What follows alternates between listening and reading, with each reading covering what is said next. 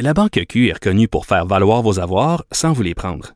Mais quand vous pensez à votre premier compte bancaire, tu sais, dans le temps à l'école, vous faisiez vos dépôts avec vos scènes dans la petite enveloppe. Hmm, C'était bien beau. Mais avec le temps, ce vieux compte-là vous a coûté des milliers de dollars en frais, puis vous ne faites pas une scène d'intérêt. Avec la Banque Q, vous obtenez des intérêts élevés et aucun frais sur vos services bancaires courants. Autrement dit, ça fait pas mal plus de scènes dans votre enveloppe, ça. Banque Q. Faites valoir vos avoirs. Visitez banqueq.ca pour en savoir plus. Pendant que votre attention est centrée sur vos urgences du matin, vos réunions d'affaires du midi, votre retour à la maison ou votre emploi du soir, celle de Desjardins Entreprises est centrée sur plus de 400 000 entreprises à toute heure du jour. Grâce à notre connaissance des secteurs d'activité et à notre accompagnement spécialisé, nous aidons les entrepreneurs à relever chaque défi pour qu'ils puissent rester centrés sur ce qui compte, le développement de leur entreprise.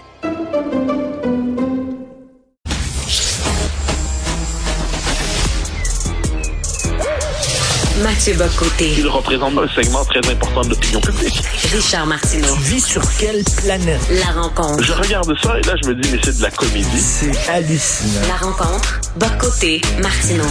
Concernant les, assou- les assouplissements annoncés par le gouvernement hier, il y a des gens qui disent, concernant les rassemblements privés à la maison, à l'intérieur, je suis toute mêlée, ça a l'air compliqué. C'est super simple.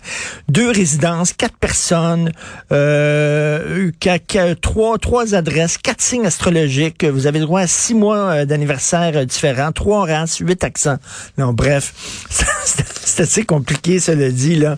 Mais bon, écoutez, c'est les occupants de deux résidences ou un maximum de quatre personnes vont pouvoir se réunir. J'imagine qu'il y a des gens qui n'ont pas attendu le hockey du gouvernement pour se réunir à la maison. On s'entend, là, hein? On s'entend. La bonne nouvelle, c'est que maintenant, le directeur de la santé publique va être totalement indépendant et va faire sa conférence de presse tout seul, pas assis à côté du premier ministre. Ça fait longtemps qu'on le demandait, ça. Ça fait longtemps que c'était comme ça dans les autres provinces. Et là, finalement, c'est annoncé officiellement. Donc, Mathieu qui est avec nous. Salut, Mathieu. Bonjour. Écoute, tu euh, t'es tanné un peu des gens qui associent euh, le gouvernement Legault à une dictature. là. Oui, mais c'est que là, je trouve qu'on perd le sens des mots gravement. C'est-à-dire, il y a une série de, de distinctions qu'il faut faire en ce moment.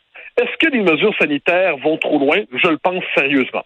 Est-ce qu'on est en train d'établir, sans s'en rendre compte, un étrange modèle de société où, au nom de la raison sanitaire, on se donne le droit de suspendre d'un coup des libertés et ainsi de suite, euh, tout en voulant les restaurer ensuite? Ça m'inquiète aussi. Mais le mot dictateur, ça veut dire autre chose. Ça veut, et, et- là, dans les circonstances, on est en train de transformer un premier ministre qui fait ce qu'il peut. Ensuite, on peut dire qu'il gère pas comme on le souhaiterait. Ensuite, on peut contester ses décisions. Mais un dictateur à l'échelle de l'histoire, pour peu qu'on ait le souci minimum des termes, la définition des termes, ce n'est pas ça. Et ce que l'on voit en ce moment, je pense, c'est une part de l'opinion, minoritaire évidemment, mais qui bascule dans un monde parallèle et qui se vit sur le mode de la grande résistance absolue, qui n'est plus en contact avec la réalité. J'entends par là qui s'imagine qu'on est devant un dictateur qui voudrait persécuter sa population par euh, je ne sais quelle euh, maléfique intention. Et là, ça fonctionne pas. Tout comme on peut pas traiter n'importe qui d'extrême droite ou d'extrême gauche, tout comme on peut pas dire euh, à chaque moment euh, euh, dictateur ou ainsi de suite, on ne peut pas accuser le premier ministre du Québec de verser dans l'autoritarisme. On peut lui reprocher bien des choses, mais je, je trouve qu'on perd le sens des mots. C'est vrai dans ce domaine comme dans bien d'autres, mais à terme, ça fait qu'il y a une critique éclairée des mesures sanitaires les plus possibles, et je dirais qu'une partie de la population s'enfonce dans le désespoir parce que non seulement elle déteste la situation présente, ce que je comprends parfaitement, mais elle en rajoute en se croyant victime de dictature. Eh bien, dès lors, c'est ce qu'on pourrait appeler, ça fait basculer, comme je le dis, dans un monde parallèle, et, pour certains, eh ben, ça va être dur d'en sortir. Ben oui, l'enflure verbale. Écoute, t'as as, vu qu'il y a des camionneurs euh, au Canada qui protestent là, contre l'obligation d'être vaccinés pour euh, traverser les frontières. Et là, euh, il y, y a un de ces camionneurs-là qui, euh, qui se compare à un soldat qui a participé au débarquement de Normandie. Rien Oui, mais de voilà, moins. voilà, exactement. Là, là, à un moment donné, un certain sens de la, du bon sens historique devrait, euh, devrait nous inspirer. Et là, le débarquement de Normandie, c'était pas ça. Et puis, euh, euh, ceux qui décident de faire des comparaisons avec le Troisième Reich, c'était pas ça. Ceux qui veulent faire des comparaisons avec les régimes dictatoriaux, c'est pas ça. Mais c'est le drame de notre société où on traite tout le monde de nazi ou de dictateur pour se donner par effet de contraste le prestige du grand résistant. Et, euh, et c'est la part manquante, je crois, de notre intelligence collective, c'est que là, on n'a qu'une référence en tête. La Deuxième Guerre mondiale, la Deuxième Guerre mondiale, la Deuxième Guerre mondiale. Donc, dès qu'on cherche un comparatif historique, c'est vers ça qu'on se tourne. Et là, on aurait envie de dire, sommes-nous capables de penser la situation présente? Sommes-nous capables de penser les menaces aux libertés, engendré non pas par je ne sais quel dictateur Legault, mais par ailleurs par une crise sanitaire qui nous aura amené à développer un modèle de gestion de la crise qui a tendance à s'incruster alors qu'il aurait dû être temporaire. Puis j'y reviens, hein, je, crois, je, le dis sans prétention, je crois être dans notre vie publique un de ceux qui est les plus sévères envers, appelons ça, l'excès des mesures sanitaires. Mais une fois que c'est dit, ça doit demeurer dans le cercle de la raison, ça doit demeurer dans le cercle du raisonnable. Et quand on décide de s'improviser grand résistant, ah, je suis, un débarquement, euh, je, suis au débarquement de Normandie bis, ah, nous résistons au dictateur Legault, ben, on ne parle tout simplement plus de la réalité. Je précise, sur le temps passant, que c'est vrai ailleurs. Hein. En France, on va parler de dictature sanitaire, un peu ailleurs, un peu partout ailleurs, on utilise ces termes-là. Et là, on aurait envie justement de revenir sur Terre, mais apparemment, c'est la part la plus difficile dans tout cela. Euh, je vois que tu es en train de... Tu veux prendre tes distances avec ce que j'appelle les faux amis, c'est-à-dire tu critiques le gouvernement Legault, mais de là à dire, hey, t'es un des nôtres et toi aussi, tu fais partie de la résistance, tu es en train de dire, on se calme. Mais c'est même pas prendre ma distance avec des faux amis. Tout ça, je, moi, dans, ma vie, je prends assez rarement mes distances d'eux ou me rapprocher d'eux. Euh, mm. On me disait une fois, par exemple, sur un tout autre geste en France, euh, prenez-vous vos distances d'Éric Zemmour. Je, je, prends ni mes distances, ni, ni je ne m'en rapproche. Je, je me définirai pas en fonction de lui. Je veux dire, j'analyse honnêtement sa candidature.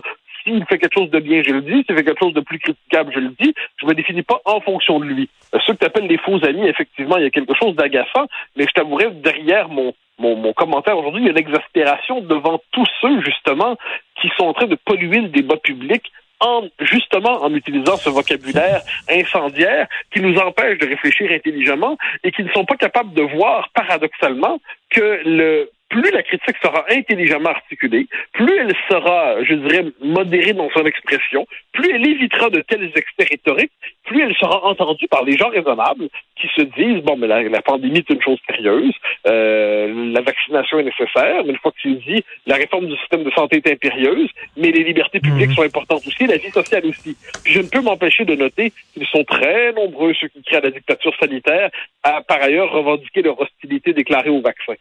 Il y a quelque chose d'un peu agaçant là-dedans. C'est-à-dire, moi, je comprends parfaitement. Euh, tu sais, moi, j'accepte l'idée. Il y a des gens qui dérobent au vaccin pour des raisons qui sont les leurs, mais globalement, là, statistiquement, on devrait globalement être embrasser le vaccin, qui est un accomplissement remarquable euh, dans la crise présente. Eh bien, me semble-t-il que quand on refuse tout à la fois le vaccin et les mesures sanitaires et tout ce qui, d'une manière ou de l'autre, permet de vivre, euh, de traverser la crise, dis-je, ben là, c'est qu'on comme j'ai encore une fois, on, on, se, on entre dans un monde parallèle et un monde qui devient de plus en plus hermétique, qui s'étanchéise par rapport à la réalité et dont il sera de plus en plus difficile de sortir. Mathieu, j'ai une question à te poser. J'ai tellement hâte d'entendre ta réponse. Écoute, à partir de quel point la désobéissance civile devient justifiable, justifiée, utile et nécessaire? Je te parle bien sûr de la fameuse pâtissière du Saguenay qui a dit, moi, je m'en fous des consignes, je suis tanné, euh, et qui est appuyé par beaucoup de gens. Euh, T'en penses quoi? Euh, euh, parce que là, c'est la question de la désobéissance civile qui se pose. Moi, j'ai entendu parler qu'il y a des propriétaires de gym qui veulent faire la même chose en disant, ben, ça a fonctionné pour madame. Fait pourquoi ça fonctionnerait pas pour nous? Alors, c'est, quelle est ta position là-dessus? Ah, elle est ambiguë. Elle est ambiguë parce que d'un côté, je pense que justement parce que je pense qu'on n'est pas en dictature, eh ben, il faut pas virer dans ce discours de désobéissance civile. De l'autre côté, on est dans un moment de crise où l'exaspération de la population euh, est bien réelle et ça devient presque, certains diraient désobéissance civile. Pour moi, c'est un terme qui est, euh, qui est exagéré.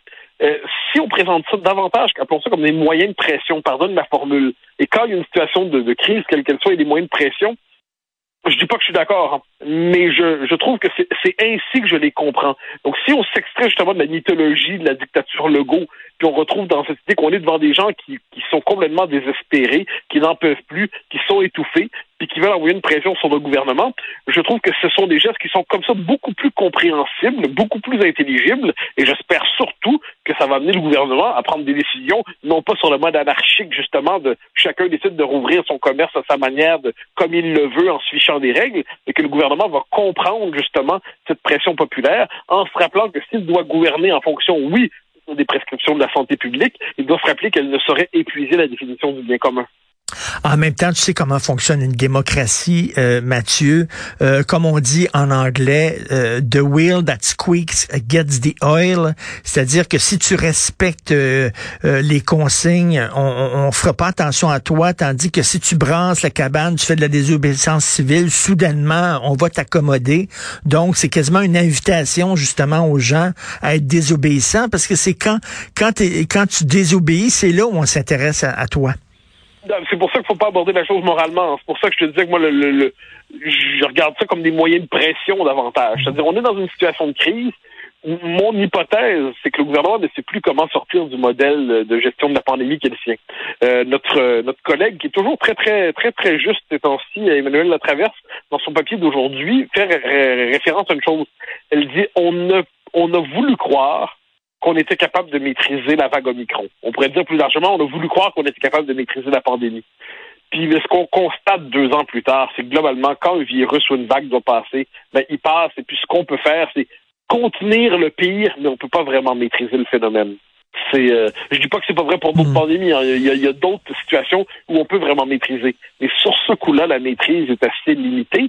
Donc, quelquefois, on multiplie les gestes à prétention symbolique pour se donner l'impression qu'on agit. Ça, c'était le couvre-feu chez nous. C'était le masque dans la rue en France. Je, je, crois que là-dessus, c'est de ce modèle dont on doit sortir. On doit gérer le pire, on doit gérer les excès, mais l'illusion d'une maîtrise de la, de la situation sanitaire, maîtrise complète, euh, me semble non seulement, comme je dis, illusoire, mais me semble aujourd'hui contre-productif. Est-ce qu'on peut dire aussi aux, aux partis d'opposition qui critiquent le gouvernement, qu'est-ce que vous, vous feriez, vous feriez différemment? C'est facile d'être gérant d'estrade, euh, mais qu'est-ce que vous feriez, vous, à sa place? C'est extrêmement compliqué. Oui, puis je pense qu'il faut garder toujours ce que j'appelle la temporalité de la pandémie. C'est-à-dire, moi, tous ceux qui sont dans la critique des premières semaines ou premiers mois de la pandémie, ça me rend de mauvaise humeur. Parce qu'un instant, là, oh, personne ne savait ce que c'était. Deux ans plus tard, on accepte le débat. Franchement, là, la démocratie a repris ses droits, mais ceux qui se veulent euh, des procureurs et des, des, inquisiteurs intransigeants sur les premiers temps de la pandémie, c'est euh, là, je trouve que c'est une forme de confusion. Alors qu'aujourd'hui, mm. je pense que le débat démocratique est repris. Euh, Madame Anglade a ses propositions, le Parti québécois a les siennes, Québec solidaire a les siennes, le Parti conservateur a les siennes. Bon, ben là, le débat se fait à partir des partis. Mais effectivement, faut toujours. C'est ce que disait Raymond Aron. Hein. Raymond Aron, quand il, il, il, raconte ça dans ses mémoires, il expliquait à un ministre pourquoi il avait tort sur tout, tac, tac, tac, tac, tac, tac, tac, avait une souveraine intelligence, puis il était tout jeune. Puis le ministre lui répond d'accord, et si vous étiez à ma place, que feriez-vous? Et là, le grand Raymond Aron, euh, d'un coup, s'est fait très discret, parce qu'il n'avait pas réfléchi en se plaçant dans la position du ministre. Il en a retenu une leçon pour toujours. Et je pense que quand on est commentateur ou éditorialiste ou chroniqueur, évidemment, faut pas, on ne remplace pas le ministre. On a une fonction, quelquefois, qui est de dévoiler des angles morts, hmm. de révéler des contradictions, tout ça. Mais on devrait quand même se poser aussi la question et si j'étais en place, qu'est-ce que je ferais? Ça ne veut pas dire qu'on doit se prendre pour le ministre soi-même. Ça veut dire qu'on doit se, rajouter cette question aux questions qu'on se pose déjà. Ça permet quelquefois d'avoir une discussion plus éclairée. Oui, une certaine humilité, tout à fait. Merci beaucoup. Une anecdote très intéressante sur Raymond Aron que je ne connaissais pas. Merci. À demain, Mathieu. à demain.